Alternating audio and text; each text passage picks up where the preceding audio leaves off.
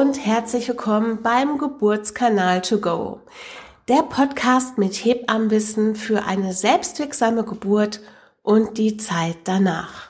So, es ist Zeit für einen neuen Podcast und es gibt eine weitere Folge zum Thema Atmung, denn ich habe gesehen, dass ein reges Interesse besteht und ja, ich möchte mit dir das Thema heute vertiefen und dir weiteres Wissen und Tools mit an die Hand geben, damit du richtig gut durchstarten kannst in deine Geburt. Ich gehe mal ganz stark davon aus, dass du dich in den letzten Tagen bewusst mit deiner Atmung auseinandergesetzt hast und dein Atemmuster bereits besser kennengelernt hast. Und dann kannst du sicherlich sofort auch die Frage beantworten, wo sich deine Zunge während des Ausatmens befindet. Am Gaumen oder in deinem Kiefergrund. Pass auf, fangen wir mal wieder mit einer Wahrnehmungsübung an. Wenn wir Menschen unseren Mund geschlossen haben, befindet sich in den meisten Fällen unsere Zunge oben am Gaumen.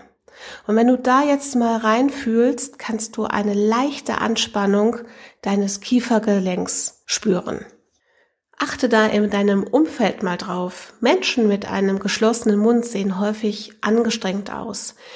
Durch ihre Gesichtsmimik, durch ihren erhöhten Grundtonus im Kiefergelenk und ja, vielleicht beißen sie auch unbewusst gerade die Zähne aufeinander, weil sie in einem gewissen Stresslevel gerade feststecken. Und das ist ein großes Learning heute. Als Hebamme möchte ich, dass dein Kiefergelenk entspannt ist, dass deine Zunge weg ist von deinem Gaumen. Ich möchte, dass dein Mund entspannt ist. Denn nur ein entspannter Mund öffnet auch deinen Muttermund. Ha, da fällt mir noch ein super Beispiel aus unserer Frauenwelt ein. Stell dir vor, du musst ganz doll pieseln. Du stehst an der Raststätte und vor dir sind noch fünf andere Frauen. Na, wie schaust du? Angespannt oder entspannt? Und wie gucken die anderen Frauen? Haben sie einen lächelnden Mund oder gucken sie doch etwas angestrengt? Und wie ist das mit kleinen Mädchen, wenn die ganz doll pieseln müssen? Tänzen sie nicht sogar auch auf ihren ähm, Zehenspitzen ein wenig rum? Ja, weil wir in dem Moment zumachen. Wir halten unseren Beckenboden zu. Und wenn wir jetzt weiterdenken und die Tür geht auf und wir können endlich pieseln, kommt vielleicht ein Ah, endlich über unsere Lippen. Na? Verstanden? Den nächsten Step, den du jetzt in deiner Atemwahrnehmung einbauen kannst, ist, dass während deiner Ausatmung dein Mund leicht geöffnet ist und dass deine Zunge weg ist von deinem Gaumen. Also nochmal zur Vertiefung der Atemwahrnehmung. Atme ganz sanft durch deine Nase ein und lass die Ausatmung durch einen leicht geöffneten Mund mit ganz entspannten Lippen wieder rausströmen. Ganz sanft. Nur so weit, wie es geht. Und du kannst auch mit deiner Ausatmung experimentieren.